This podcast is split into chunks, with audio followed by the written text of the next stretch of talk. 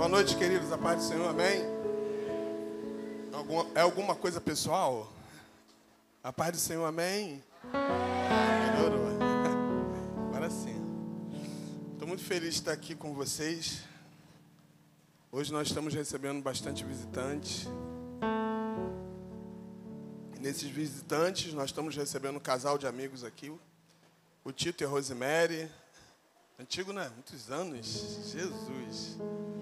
Eles moram em Maricá. E algum tempo eles já vieram aqui. É a segunda vez, né? Aqui, né? Glória a Deus. São amigos. Eu quero louvar a Deus pela vida deles. E por todos os visitantes também que estão aqui nessa noite.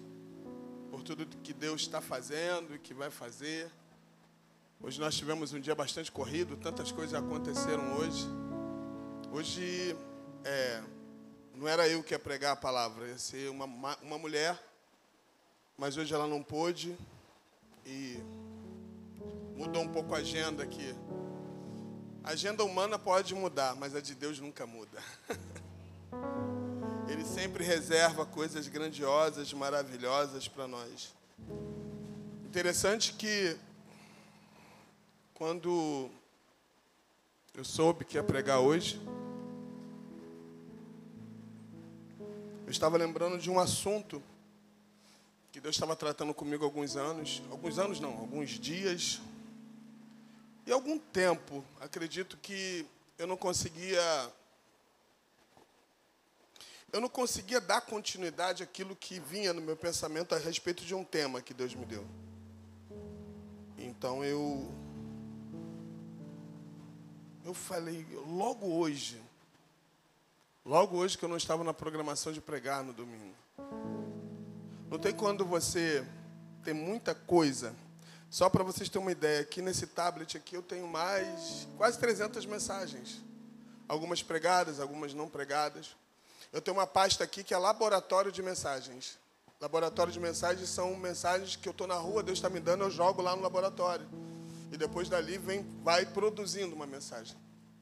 Então, muitas coisas. Aí eu fui no laboratório de mensagem, eu fui nas mensagens mensagens que já foram pregadas, mensagens que nunca foram pregadas, e as horas foram passando. Só que vinha muito forte no meu coração aquilo que Deus já tinha me falado há muito tempo, e eu precisava dar continuidade, eu tinha deixado, e precisava repor e fazer aquilo que Deus colocou.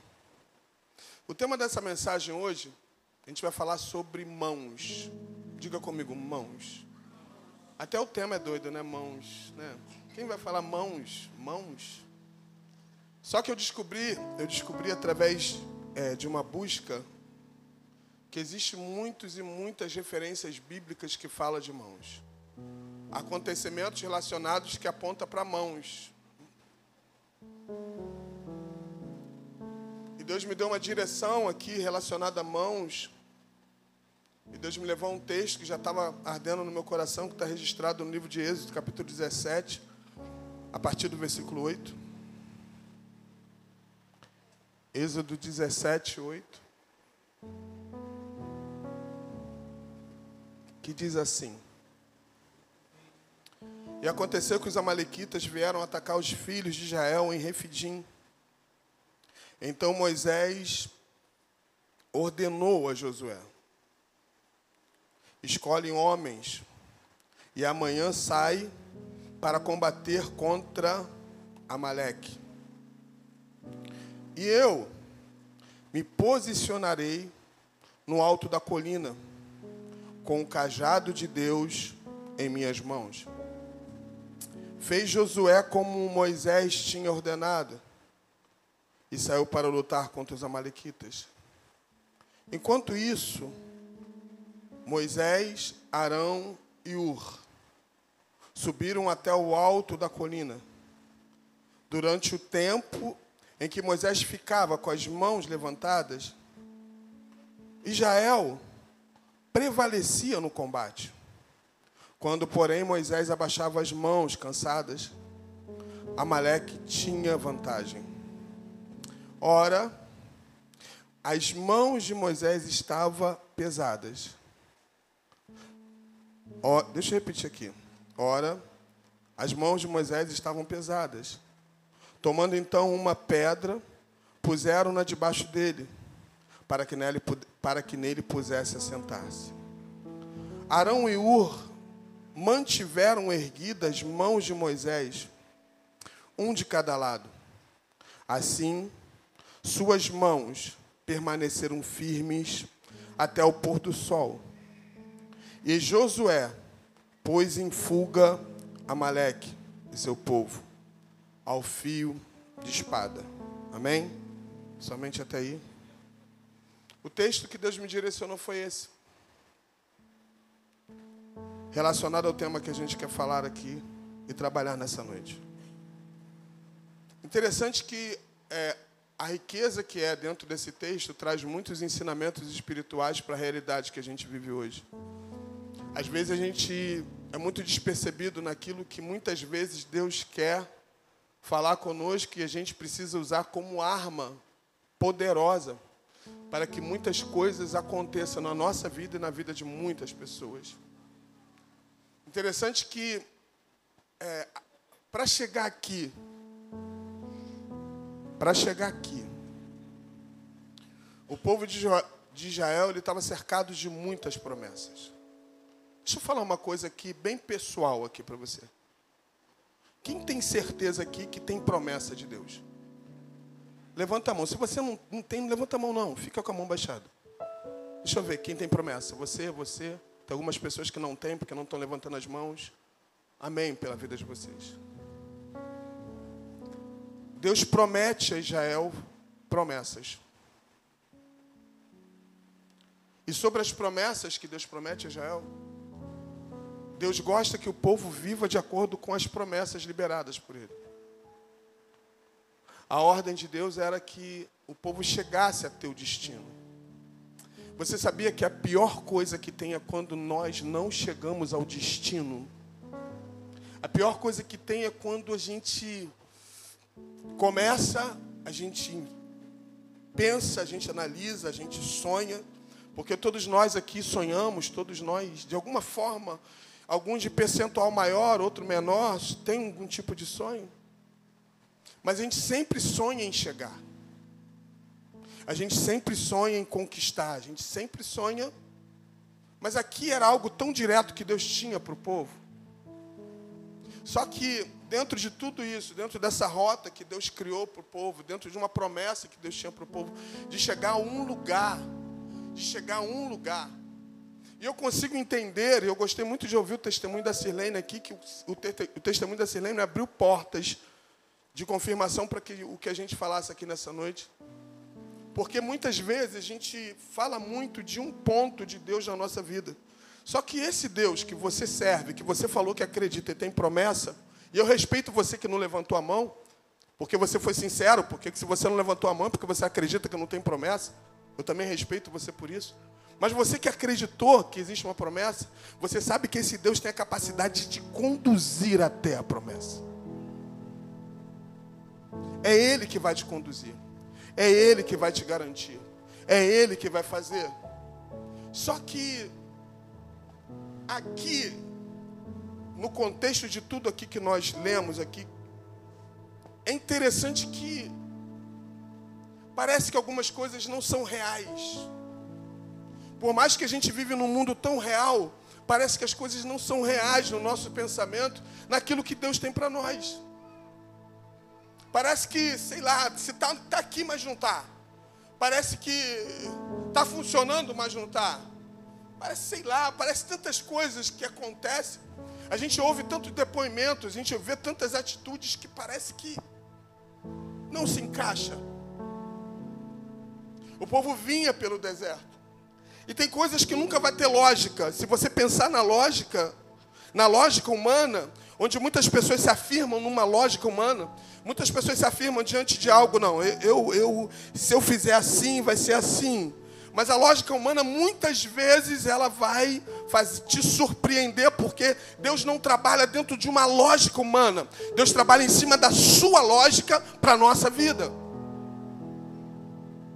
O povo vinha aqui totalmente alegre pelo deserto. Passou por algumas dificuldades, começaram a reclamar. e, e dentro de, de, daquele campo de reclamação vinha consequências sobre eles. Só que vinha um antídoto, vinha uma resposta, vinha uma saída. Eita Deus, eu sinto a presença de Deus aqui. A luz até apagou. Mesmo que as luzes se apagam, a tua luz tem que iluminar os campos escuros. Você precisa estar aqui nessa noite. Senão vai ser mais um dia que você vem e vai. Vem e vai. E a Bíblia diz que nessa trajetória chegamos a esse lugar. Refidim. Deus surpreende mais uma vez. Às vezes você pensa que é Satanás que surpreende você. Às vezes você pensa que é o problema que surpreende você. Não, é Deus que te surpreende em meio a uma dificuldade. É Deus que surpreende você. Deus te surpreende te arrancando de um lugar. Deus te surpreende te levando a um nível maior. Deus te surpreende com a mão dele poderosa sobre a tua vida. É disso que nós queremos tratar aqui hoje. Uau! Chega um momento aqui, sem recurso, sem exército. Não tinha exército, não tinha recurso. Eu não sei de onde apareceu armas, mas se levantou um exército aqui. A Bíblia diz que quando eles passam em Refidim, os amalequitas que ficavam naquele ponto do deserto, e Deus permitiu, Deus, Deus poderia fazer com que o povo se desviasse. É assim muitas vezes na nossa vida. A gente quer atalhos, né? Atalhos de desviar para chegar até alguns destinos. Mas escuta uma coisa: Deus não trabalha com atalhos. Deus não trabalha com atalho. Muitas vezes nós pegamos o atalho e quebramos a cara. Quebramos a cara. Só que dentro desse lugar que o povo precisava passar, diga comigo assim: o povo precisava passar. Então, se precisava passar, tem que passar. Os amalequitas estavam já prontos. E os amalequitas, se você for estudar sobre eles, vocês vão ver que os amalequitas eram um povo totalmente inimigo de Israel. E uma coisa aqui que quando eu estudei sobre os amalequitas, os amalequitas vêm da linhagem, da descendência de Esaú. Esaú, Esaú irmão de Jacó. Tem coisas que a gente fica assim, meu Deus. Tem coisas que a gente fala assim, gente, tinha tudo para dar certo e deu errado.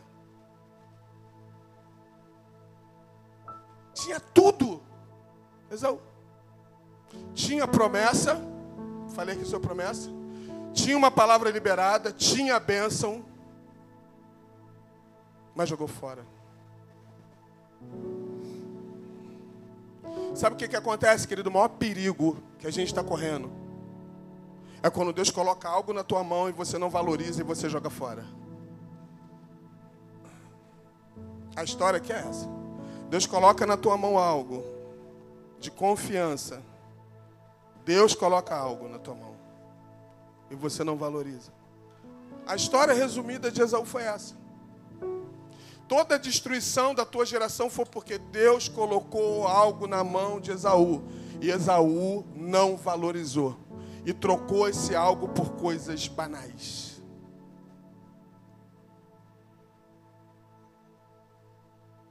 Aí vem a geração de Esaú, os amalequitas. Esses amalequitas que cercam Jael no deserto. Como eu disse, Jael não tinha exército mas tinham pessoas que se posicionavam. Uau! Às vezes você não tem, mas o seu posicionamento vai fazer a diferença. Quando chega o momento de lutar contra os amalequitas, Moisés ele dá uma ordem para Josué. Josué, faz o seguinte: você vai ficar aqui e prepara um exército. Para que é fácil, né? Quem é militar sabe que não é fácil isso que eu estou falando. Prepara um exército, porque amanhã você vai lutar contra os amalequitas. Amanhã. Não é daqui a um mês, daqui a um ano. Amanhã. E uma coisa espetacular que dentro de alguém que entende, alguém que entende que tem uma promessa, porque você vai ver lá na frente Esse mesmo Josué, quando os espias trazem relatório, alguns espias trazem um relatório negativo, esse mesmo Josué traz um relatório positivo. Às vezes você vê a história de alguém, ou alguém recebendo algo de Deus, ou vivendo experiências grandiosas, mas você não vê o que foi construído numa trajetória onde teve guerra, dificuldade e teve que ter possibilidades onde não tinha.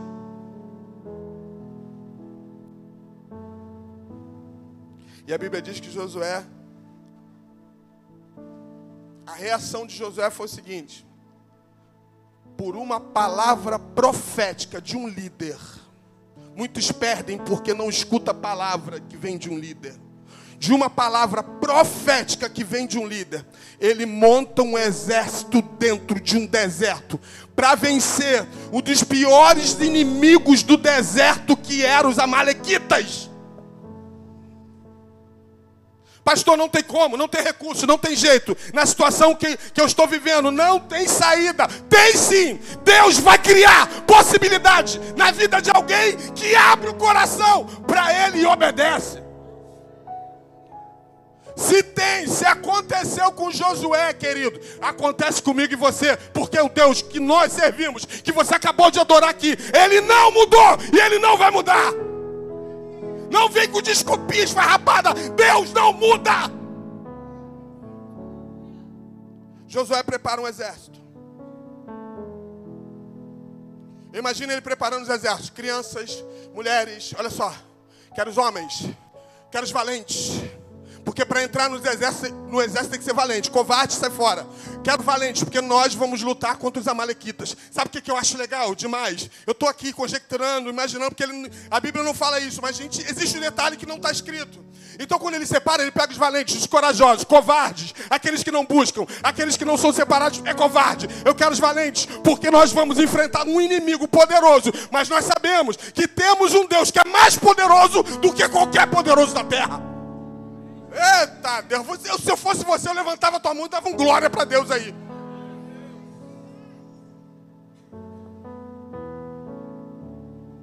Está pensando que é brincadeira o tempo que você e nós, e nós estamos vivendo? Como Satanás está investindo contra a família, contra a casa, contra lugares. Existem demônios territoriais que têm destruído pessoas, lares, famílias. Existem pessoas agora, mães chorando, porque os, perderam os filhos. Existem agora situações terríveis. Escuta uma coisa: estamos em guerra e precisa se levantar soldados corajosos para vencer esses inimigos desse tempo. Cruza os braços para tu ver só. Cruza os braços. Deus já está me levando aqui outra coisa. Estava nem projetado isso aqui. O Espírito Santo é contigo, não é comigo. Só sou canal aqui. A Bíblia diz que Deus dá ordem para Josué, ó, se posiciona lá e prepara um exército para lutar amanhã. Porque eu vou subir ao monte. A minha função vai ser essa e a tua função vai ser essa. Dentro dessas funções nós vamos trabalhar juntos para um propósito. Não existe duas visões aqui dentro da casa de Deus. Não existe duas visões. Não existe duas visões. Se você não crê na visão do pastor daqui da igreja, procura outra igreja. Porque a visão tem que ser a mesma. Temos que estar juntos no mesmo propósito. A visão tem que estar a mesma, o mesmo pensamento, a mesma unidade. O mesmo pensamento direcionado por Moisés, porta-voz do povo. A Bíblia diz que a luta começou. Alguns detalhes eu não sei. Se você me perguntar, eu não sei, eu não sei. Eu não sei como começou a atitude de Moisés de levantar as mãos, eu não sei. Eu não sei. Eu não sei se Deus falou com ele, levanta as mãos. Não, não sei. Se você me perguntar, eu não sei. Como eu não sei, eu não posso falar. Só que a Bíblia diz o seguinte: quando Josué estava guerreando, Moisés estava com as mãos levantadas. E quando as mãos levantadas de Moisés estavam, Deus estava dando vitória com Josué contra os amalequitas. Mas quando as mãos de Moisés cansavam, os amalequitas tinham vitória sobre Israel. Você não parou para pensar na responsabilidade que nós temos quando assumimos para nós uma responsabilidade. Aqui nesse tempo, exclusivamente foi para Moisés. Nesse tempo somos para nós. A atitude que Moisés teve de levantar. Sabe por que eu estou falando de visão, de quem está e de quem está em volta? Porque quando sobe o monte, Ur e Arão, Arão e Ur estavam ali perto de Moisés. E viram e observaram. Eu acredito que os olhos de Ur e Arão estavam sobre as mãos de Moisés e estavam sobre o povo. E eles passaram a observar que quando as mãos de Moisés estavam levantadas, o povo tinha vitória. Até quando a gente não vai ter visão espiritual para entender? Uma igreja que ora, uma igreja que busca, uma igreja que levanta as mãos e adora de verdade, Deus faz milagres. Até quanto a gente não vai entender enquanto nós estamos adorando aqui, levantando as mãos aos céus, Deus está encurralando inimigos, Deus está trabalhando no teu presente e futuro. Isso é louco demais. Agora eu vejo num culto é levantar a mão, tem gente que fica assim, tem gente, gente, olha só, o culto não é para você, o culto é para Deus. A glória não é nossa, a glória é de Deus.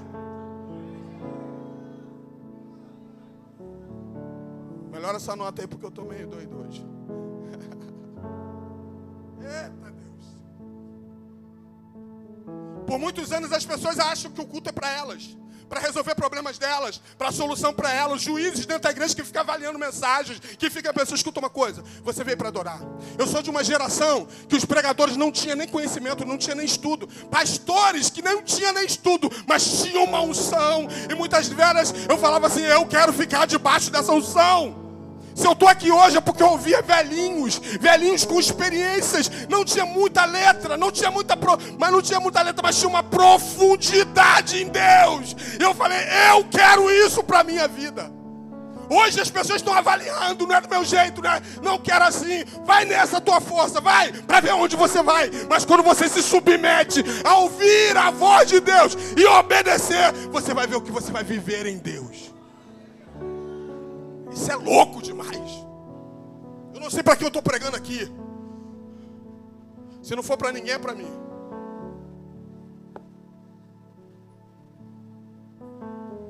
Mãos levantadas, vitórias. Mãos abaixadas, derrota. Agora aqui tinha dois povos aqui. Dois povos que estavam lutando. Um povo que escolheu.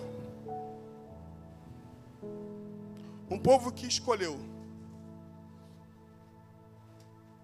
não valorizar aquilo que Deus coloca nas mãos.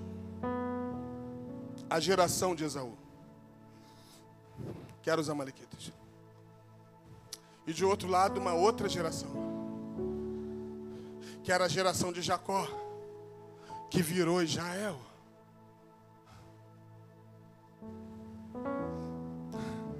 Uma geração que não aguentou mais ser Jacó, mas uma geração que queria ser Israel. A gente precisa entender, você continua sendo Jacó, você vai ser Israel. Mas para ser Israel tem que lutar. Ei, Jesus. A maldição vinha sobre os amalequitas e a bênção de Deus sobre Israel.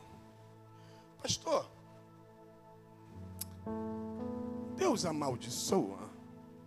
A gente podia fazer uma enquete sobre isso, né? Deus amaldiçoa.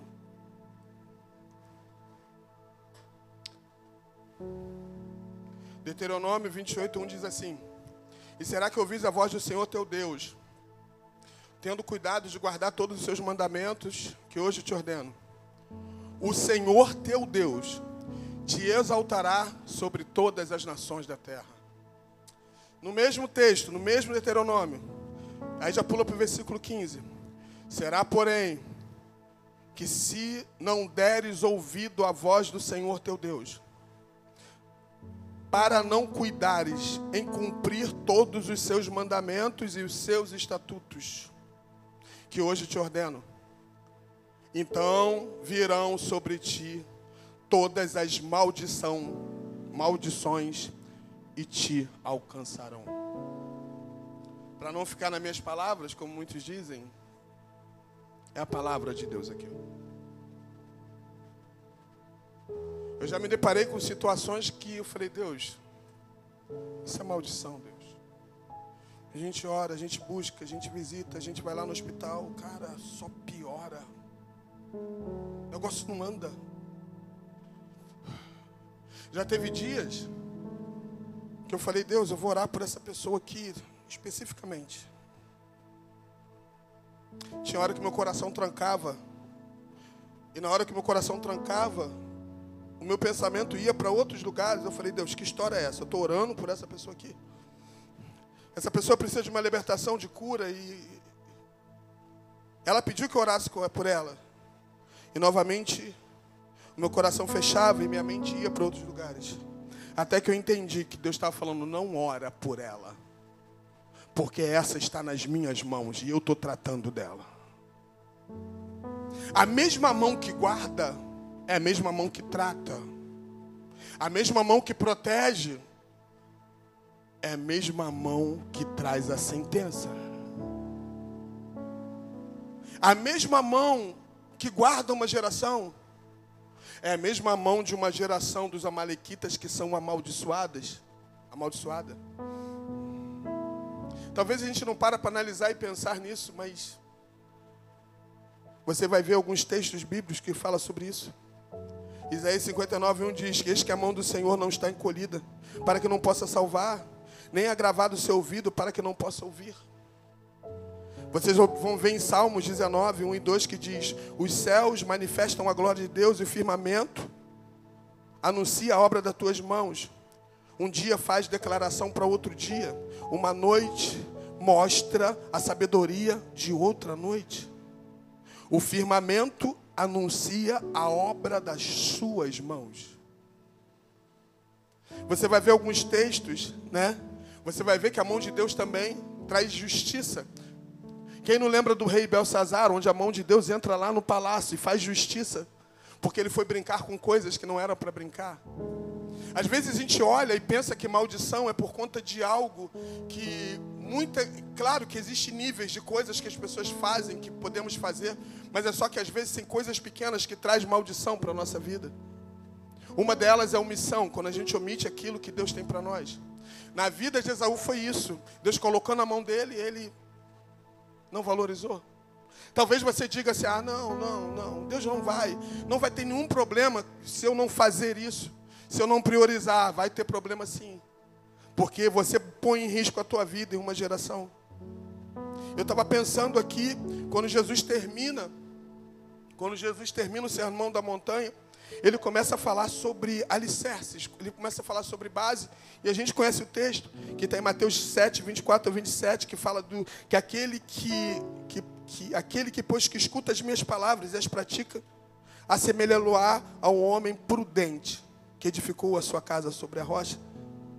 E nós conhecemos a continuação do texto, que aquele que edificou, há, uma diferença naquele que edifica sobre a rocha e aquele que edifica sobre a areia. A gente já escutou isso várias vezes, muitos pregadores, muitos pastores, muitos ensinadores já falou sobre isso. Mas o problema não é isso. O problema é quando a gente não coloca em prática aquilo que Deus libera para nós. Essa geração, toda geração até a nós, não tem desculpa quando chegar no final. Quando chegarmos no final, no dia do juízo, alguns vão ser salvos e outros não. E quem sou eu para falar quem vai ser e quem não vai ser? Mas no fim vai separar, ser separado o joio e o trigo. E o próprio Deus vai separar o joio e o trigo.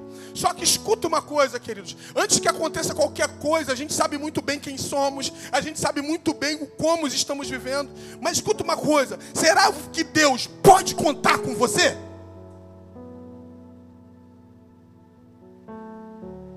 Deus pode contar com você? Se Deus viesse aqui agora, se Jesus falasse assim, ó, eu posso contar com você?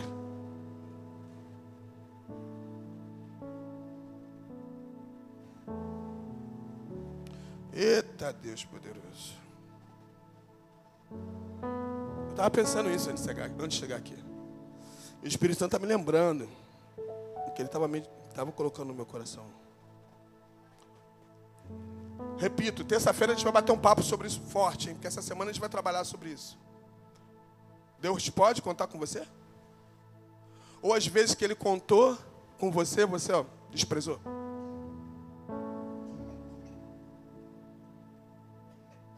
Eu custei entender algumas coisas. Uma vez eu estava falando na consagração, que muitas vezes a gente está lá nas segundas-feiras.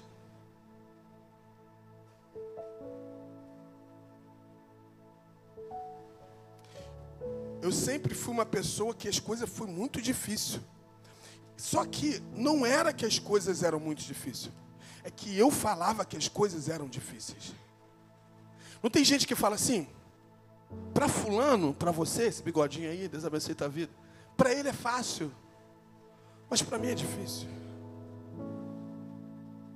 Para Hannah é muito fácil, mas para mim é mais difícil. Para Jorjão é fácil, mas para mim é difícil. Eu comecei a colocar isso na minha mente. Pô, fulano conseguiu comprar um carro e eu estou aqui lutando. Uma vez eu vi um testemunho numa oração de uma irmã que ela contou que Deus direcionou a ela em uma agência. Ela não tinha um carro e Deus falou assim: vai numa agência que eu vou usar o dono da agência para te dar um carro. Aí ela foi. E tudo que Deus tinha falado com ela aconteceu. Ela foi numa agência lá, aconteceu algumas coisas. E quando ela chegou lá, eu não lembro muito do testemunho, mas eu só sei que o final do testemunho é o seguinte: Deus usou o dono da agência para dar um carro para ela. E eu ouvi o testemunho dela, pastor Eduardo. Sabe o que eu fiz? Fiz a mesma coisa. Peguei carona no testemunho dela. Falei, se Deus falou com ela, também vou fazer. Fui numa agência. Fui lá. Vocês estão rindo por quê? Fiz mesmo. Cheguei lá na agência. Falei, Deus, eu estou precisando de um carro, Deus. Não aguento mais andar a pé, Deus. Esse trabalho que eu tenho, só Jesus. Só 44 lugares, eu preciso de um carro. Cheguei lá na agência. Aí eu cheguei. Quando a bênção te persegue, querido, pode ter certeza, ela vai te alcançar. Mas não fica provocando algo que Deus não falou para você. Deus falou para uma pessoa e não falou para você. E não viva da bênção do outro. Viva da bênção que Deus deu para você. E quando eu cheguei lá na agência, né? Eu já fui. Porque a irmã foi o seguinte: ela foi na agência, escolheu o carro. E o carro que ela escolheu depois que se confirmou. Aí, Antônio, coisa de doido, né? E eu fiz a mesma coisa. Fui lá e escolhi o carro. Falei, quero esse aqui. Naquela época nem tinha carro automático. Se tivesse, eu escolher. Escolhi esse. Essa cor que eu gosto. Entrei dentro do carro. Porque os carros dentro da agência ficam abertos, né? Entrei, sentei. Legal. Falei, Jesus, já estou tomando posse, estou aqui consagrando, é meu. Jesus, Aí tinha um rapazinho limpando lá. Acho que o rapaz falou: Esse cara é meio maluco. Não está procurando ninguém, já está entrando nos carros. Ou ele é maluco ou ele está com muito dinheiro. o rapazinho lá limpando os carros, olhando para mim. Pois não, o senhor. O senhor gostou do carro? Gostei, estou vendo isso aqui. Aí eu falei para ele: O dono da agência está aqui? Não quero vendedor, quero dono. Porque vendedor não pode dar, quem tem que dar é o dono. Gente, não entra nessa com o vendedor, vai direto no dono. Ah, é o dono. É. Vocês viram esse carro que está aí fora meu? Viram? Não é esse não, tá? Porque no dia que eu fui lá não ganhei carro nenhum. Cadê o dono? Ih, rapaz, o dono está aí todo dia. Justamente o dia que eu fui, o dono não apareceu.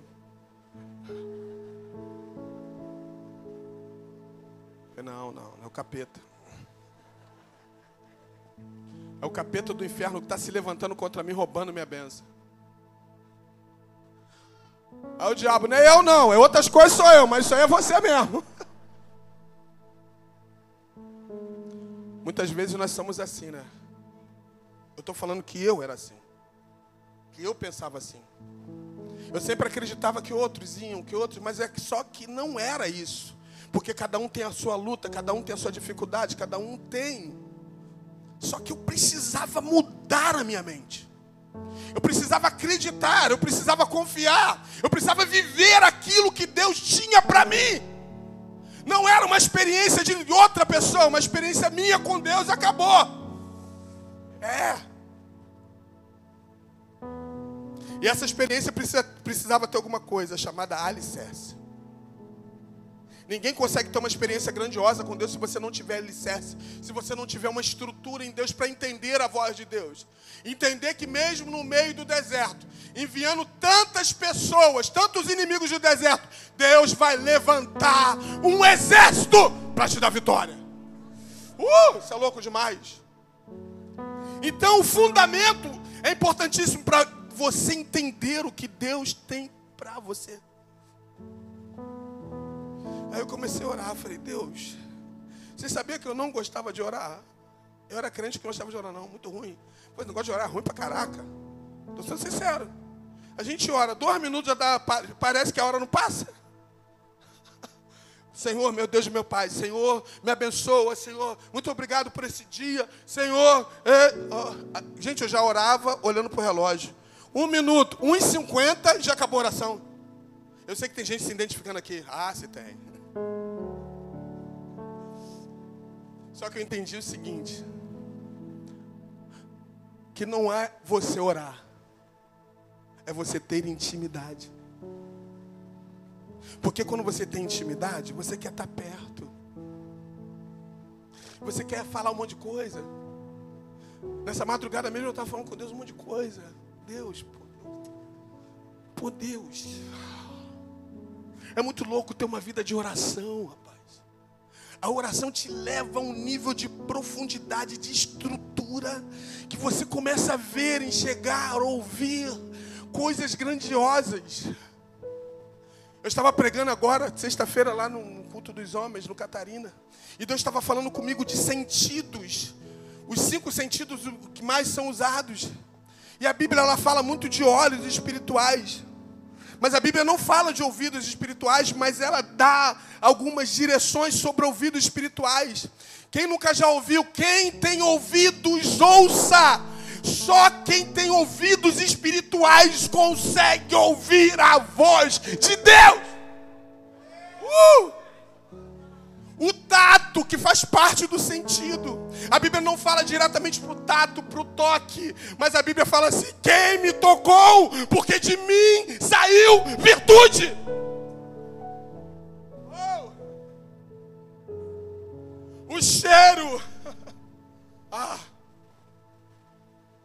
Quantos textos que fala do perfume de Cristo?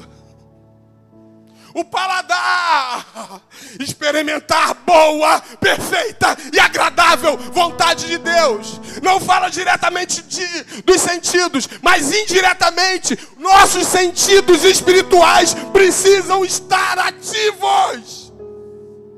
Aquilo que eu ouço, aquilo que eu falo, aquilo que eu me alimento, tudo isso.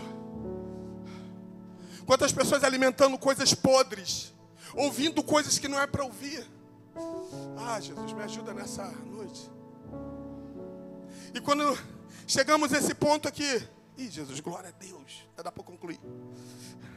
Esse ponto de estrutura, que traz fundamento. Gente, eu vou falar uma coisa para vocês assim, de verdade, com muito carinho eu falo para vocês, com muito carinho. Com muito carinho eu falo isso aqui. Tem muita gente que tem estrutura, tem. Mas tem muita gente que não tem estrutura nenhuma. Eu fico pensando como um cristão, um servo, consegue viver sem estrutura. Tem que ficar construindo a casa toda hora. Porque a casa fica caindo toda hora. Construiu, cai. Construiu, cai. Porque vem um vento, vem a dificuldade, a casa caiu. Não tem um ditado mundano que fala: casa caiu para você. Mas existem pessoas que toda hora a casa cai. Gente, reconstrução é algo muito chato. Reconstrução, quando há um propósito de Deus, mas reconstrução, porque não tem estrutura, é a coisa mais horrível. Que você tem que fazer tudo de novo. Aqui fala sobre alicerces. Não investir no alicerce, mas investir no piso, no azulejo. Investir na cobertura, investir em tudo, mas não investir no alicerce. Investir numa aparência, investir numa beleza, mas a casa caiu, tem que fazer tudo de novo. A casa caiu, tem que fazer tudo de novo. Chega uma hora que cansa. Até quando a gente não vai parar e pensar assim: eu preciso construir a minha casa sobre a rocha, porque a casa não vai cair mais. Não vai cair mais. Não vai cair mais. Aí eu lembro, para terminar aqui, de duas pessoas. Eu quero comparar essas duas pessoas baseado a isso. Eu quero comparar um homem que por conta da tua inteligência, por conta da tua preparação, por conta da, é, de tudo que ele aprendeu, ele achou que tinha uma casa construída sobre a rocha. Mas quando ele se viu, ele viu que a casa dele estava construída sobre areia. Esse homem aqui é um homem que eu não sei o nome dele, mas ele tinha uma profissão, ele tinha algo que ele fazia. Ele era um carcereiro, ele era um carcereiro. E esse carcereiro foi responsável de lançar Paulo dentro da prisão. Só que esse carcereiro, eu posso apontar e dizer que a vida dele e o resultado da vida dele a gente consegue ver que a casa dele era edificada sobre areia. Pastor, como que a gente vê isso? Como que a gente entende isso? Através dos frutos você conhece a árvore. Só que ele pega logo quem? O apóstolo Paulo junto com Silas e lança dentro do cárcere. Por ordem que ele recebeu, pela profissão que ele tinha. E ele, por tudo que ele tinha aprendido. Ah, meu Deus, escuta uma coisa. Não fique misturando as coisas. Não fique misturando as coisas. Você pode ser um ótimo profissional daquilo que você faz. Você pode ser uma ótima profissional. Mas não misture uma coisa. Servir a Deus, ter profundidade não é profissionalismo. É renúncia. É buscar as profundezas de Deus. Não adianta que não tem profissional na área da intimidade com Deus. Tem que ter um coração contrito e renunciar. E esse homem com todo toda a preparação que tinha, eu acredito que esse homem, a Bíblia não fala, mas eu posso aqui imaginar. Esse homem era responsável de prender os piores presos. Os piores presos eram colocados na mão desse homem, porque esse é o especialista, esse é o preparado, esse tem uma estrutura, esse é o forte da casa, esse é o forte aqui da companhia, da empresa. Esse aqui tem a capacidade de conseguir prender e deixar lá e fazer a forma certa. É. Ele achava isso. Quantos achômetros. Mas ele lança Paulo na prisão.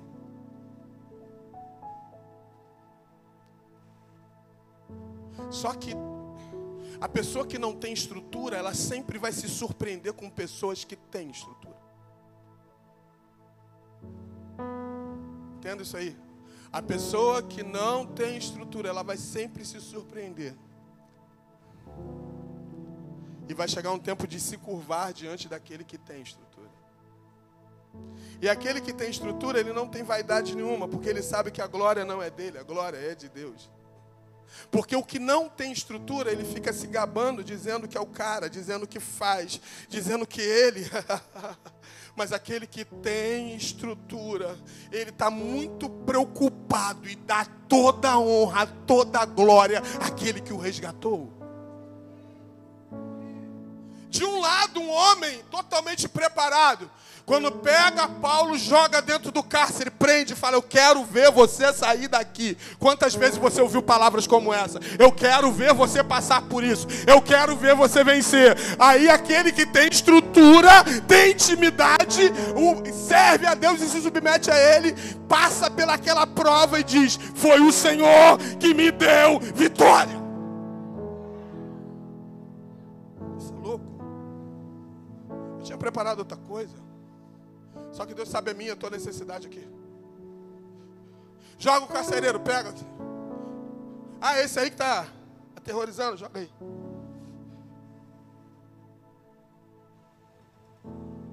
Eu não sei que horas era aquele momento. Mas era uma hora de escuridão. Já viu que na hora. Você já viu? Você já chegou num lugar assim? Eu já fui em alguns lugares do interior. Hoje melhorou muito o interior, né? Mas alguns lugares de interior. Eu já fui a alguns lugares que não tinha luz elétrica. Acho que essa juventude nunca foi, né? Mais os antigos, né? Alguém já foi assim, lugar que sem luz elétrica? Mas quando você consegue ver dentro de uma escuridão algumas luzes, luzes, luzes pequenas, fraquinhas, mas estão iluminando.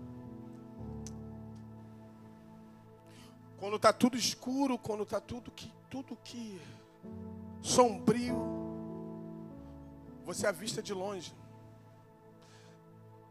aquela vela ou aquela lamparina.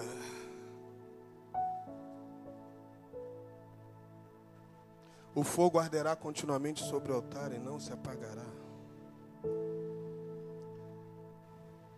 aquela coisa contínua, acesa. E aquilo começa a chamar a atenção. Foi isso que aconteceu com Paulo e Silas. Diante de uma escuridão daquele cárcere, uma luz se acende. Ah, se você entendesse o que o Espírito Santo quer falar aqui. Diante de uma situação praticamente terrível, uma luz está acendendo. E como que essa luz estava acendendo?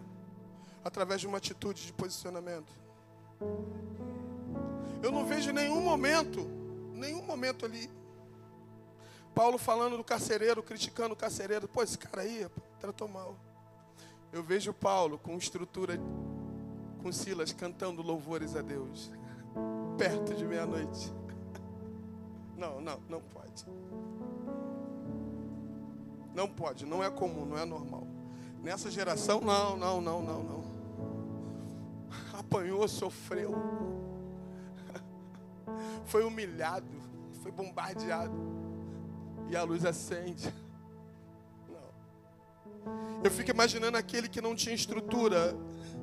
Não, não. Meus olhos não estão vendo e nem meus ouvidos estão ouvindo aqueles homens cantando louvores a Deus.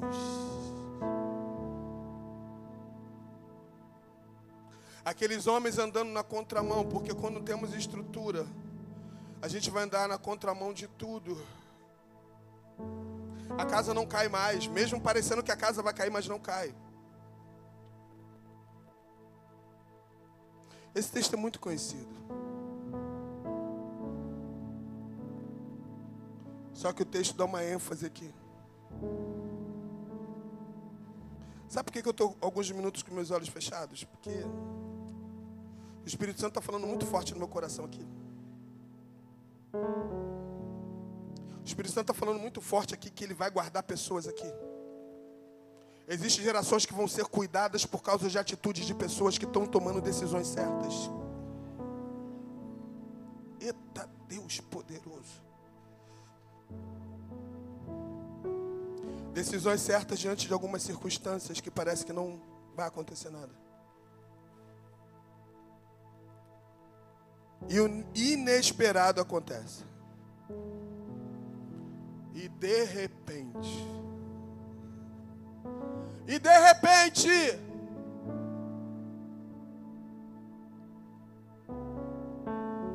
Sabe a definição de de repente? O inesperado.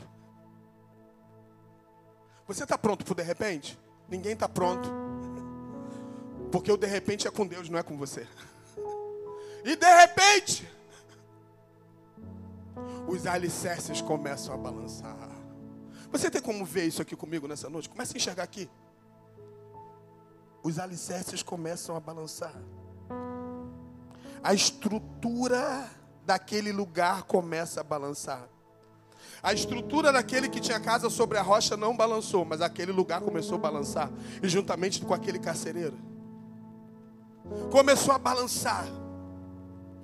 Eu imagino que quanto mais balançava, Paulo e Silas começavam a cantar. Você já viu quando você está cantando algo, está acontecendo um milagre, aí você começa a cantar. Isso acontece com louvor, né, Jonathan? Começa a cantar, começa a cantar, começa a cantar, cadeias quebrando, milagre acontecendo, começa a cantar. Quando as coisas com o volume da voz aumenta, eu, eu vou continuar cantando. Algo está acontecendo, vou continuar adorando. Ah! E os alicerces começam a balançar. Escuta uma coisa: Deus não trabalha com parte, Deus trabalha com total. Todas as cadeias se abrem. Todas as cadeias se abriram. Todas. Você está entendendo o que Deus está falando com você aqui? Todas as cadeias se abriram. Todas, todas, todas, todas, sem exceção. Daqueles presos que estavam ouvindo, as cadeias que Paulo estava, e eu não sei mais o que tinha lá, mas todas se abriram. Ah! Eita Deus. Você recebe uma palavra profética hoje aqui? Você pode levantar a mão? Só acredita quem levanta a mão, tá? Porque é uma palavra profética para você. Eu creio que essa semana tem algo poderoso na tua vida. Todas as portas se abrirão.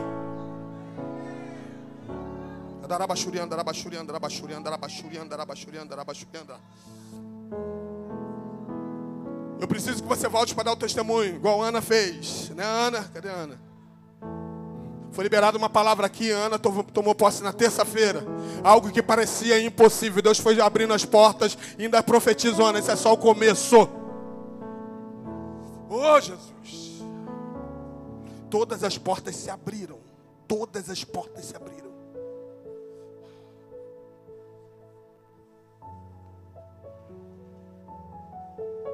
Aquele que estava edificando a casa sobre a rocha se manteve firme. Mas aquele que estava edificando a casa sobre a areia, sabe o que, que acontece? Quando alguém edifica a casa sobre a areia, não tem base.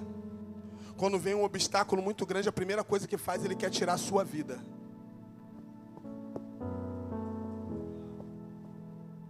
Ele acha que é inútil ele viver ele acha que não dá mais. Eu vou acabar com a minha vida, eu vou te destruir a minha vida. Porque eu achava que eu estava certo, achava que as minhas razões, a minha base estava certa e descobri que não tenho base nenhuma. E uma coisa louca aconteceu aqui. E eu vou precisar dar conta disso, porque se eu não me matar, alguém vai me matar. Essa é a mensagem do diabo para muita gente. Se eu não me matar, alguém vai me matar aqui, porque eu vou ter que dar conta. E quando ele pega uma lança para se matar, aquele que estava edificado sobre a areia. Ele ouve a voz daquele que estava edificado sobre a rocha. E aquele que estava edificado sobre a rocha grita: Ei! Não tira a tua vida, não! Ei! Você que é edificado sobre a rocha tem que dizer para aqueles que querem tirar suas vidas: Ei! Não tira a tua vida, não! Todos nós estamos aqui, ninguém fugiu porque ele queria tirar sua vida, porque viu as cadeias abertas e achou que as pessoas tinham fugido. Todos nós estamos aqui. Todos nós estamos aqui. Se você observar, esse texto fala muito de todos, de tudo. Aí ele pergunta: tá, tá todo mundo aí, mas o que eu hei de fazer? Não tem saída para mim. A minha vida toda edifiquei sobre areia. E a minha casa caiu. E quem está edificado sobre a rocha diz assim: Ei! Crê no Senhor Jesus Cristo e será salvo tu e a tua casa.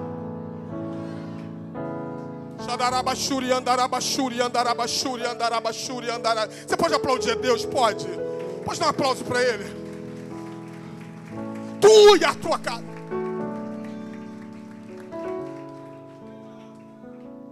Aí eu acredito que Paulo entendeu.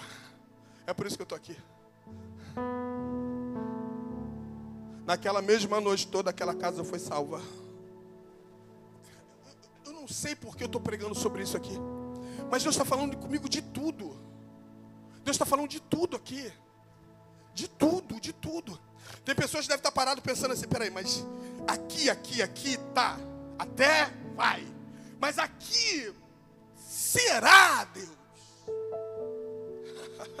Mas a ordem de Deus aqui hoje, que Deus está falando, ministrando no meu coração aqui para falar para você e falar para mim, que é tudo. É tudo. Tudo. Tudo dentro dessa palavra profética aqui. Ei, Jesus. Só que, louvor já pode vir, que eu já estou terminando. Só que tem uma coisa: no reino de Deus tem regras. No reino de Deus não é bagunça. Quando diz que você tem que entrar força, não é só no processo de terra e céu. É diante de todas as circunstâncias, você tem que ir à força. A força não é do teu braço. É a força de um posicionamento. É uma força de uma busca. Força de uma estrutura. É estruturar. É estruturar. Deus, eu estou cansado, mas busca.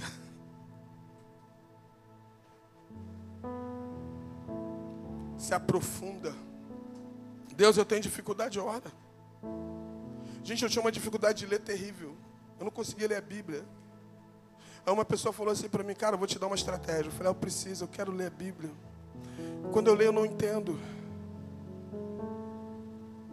Os versículos mais fáceis da Bíblia eu não consigo entender. E quando eu li, eu esquecia. E uma pessoa falou assim para mim, Luiz, vou te ensinar, cara. Eu achei legal que ele teve uma experiência legal nisso. Eu, eu, através da experiência de vida, ele me ensinou e falou assim: Luiz, faz o seguinte: quando você lê a Bíblia, nunca leia logo. Faça uma oração expulsando todos os demônios. Porque a tua mente, ela precisa ser preparada para você ler a Bíblia. Você não tem problema com nenhum com leitura. Não, não, não. É porque quando a gente lê a palavra de Deus, é uma batalha espiritual tremenda. E eu segui esse conselho. E sempre quando eu ia ler, eu ficava alguns minutos, capeta do inferno. Você não, não vai me atrapalhar em ler a palavra de Deus. Você é o maior interessado para que eu não ande sobre a palavra e, que nem, e nem que eu fique edificado sobre a rocha. Queridos, depois dessa oração, comecei a entender. E nada, nada, nada começa de cima para baixo. Eu comecei ler histórias, eu comecei a gravar, e tudo aquilo que eu aprendo eu começo a rir sozinho. Até hoje eu sou assim. Quando eu estou numa sala de aula, quando eu estou sendo ministrado, alguém está pregando. Agora mesmo eu estava vendo a Sirlene falando, eu comecei a rir. E esse riso é um riso de aprendizado, de experiência de alguém que viveu e passou. É como se Deus falasse assim: se ela conseguiu, se ela passou, você passa. Se você vê alguém passando, não é que você vai copiar a bênção do teu irmão. O mesmo Deus que está com aquela pessoa é o mesmo Deus que está com você. Oh, Jesus. E eu comecei a entender e hoje eu amo ler a palavra. Eu sei que eu tenho meus métodos, leio no silêncio, eu gosto do silêncio. É a forma que eu leio. Mas é muito bom mergulhar na palavra e conhecer as riquezas dessa palavra. Eita Deus. Você não pode ser um cristão que não lê a palavra. Porque hoje vocês observam até seitas, as pessoas conhecem. Na mente já está tudo gravado.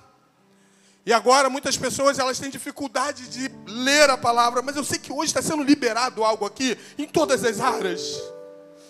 Eu creio nisso, sabia? Que é uma unção profética aqui. Sabe qual era meu sonho de ser pregador da palavra? Mas eu nunca acreditei Aí uma vez que eu vi um pregador pregando e na pregação dele a igreja praticamente foi arrebatada debaixo do poder de Deus. Aí eu olhei e falei assim: Isso nunca vai acontecer comigo, porque eu pensava em viver a vida daquela pessoa. Mas o Espírito Santo falou: Luiz, você não tem que viver a vida de ninguém, você tem que viver a tua vida, porque eu tenho algo reservado para você, exclusivo. E eu estava numa igreja muito grande, sentado num canto, e estava ouvindo aquele pastor conferencista. Eu preciso falar isso para você e vou terminar. Estava ouvindo aquele pastor conferencista pregando. Pastor acostumado, só para você ver, esse pastor era escritor da revista da CPAD. Pastor de muito conceito. E eu fui lá para ouvir ele pregar, e eu, eu mergulhava, falei, meu Deus, tem um momento da mensagem, eu falei, Deus, eu quero viver isso na minha vida mas eu não consigo. Eu sou tímido. Eu não consigo entender a palavra. Anos depois, no mesmo lugar, na mesma igreja, Deus me levou para pregar para aquela grande igreja. Xadarabachuri, andarabachuri. Naquele mesmo ponto, eu olhei para onde eu estava sentado. E eu chamei a atenção da igreja. Olha só, eu estava sentado ali. No ano tal, ouvindo um pregador tal. E eu falei para Deus: Deus, eu quero isso na minha vida. E hoje se confirma aqui nesse lugar. Dias depois, esse pastor, conferencista, escritor das revistas da escola dominical. No dia, na semana que eu fui consagrado a pastor eu estava numa cerimônia onde ele estava celebrando.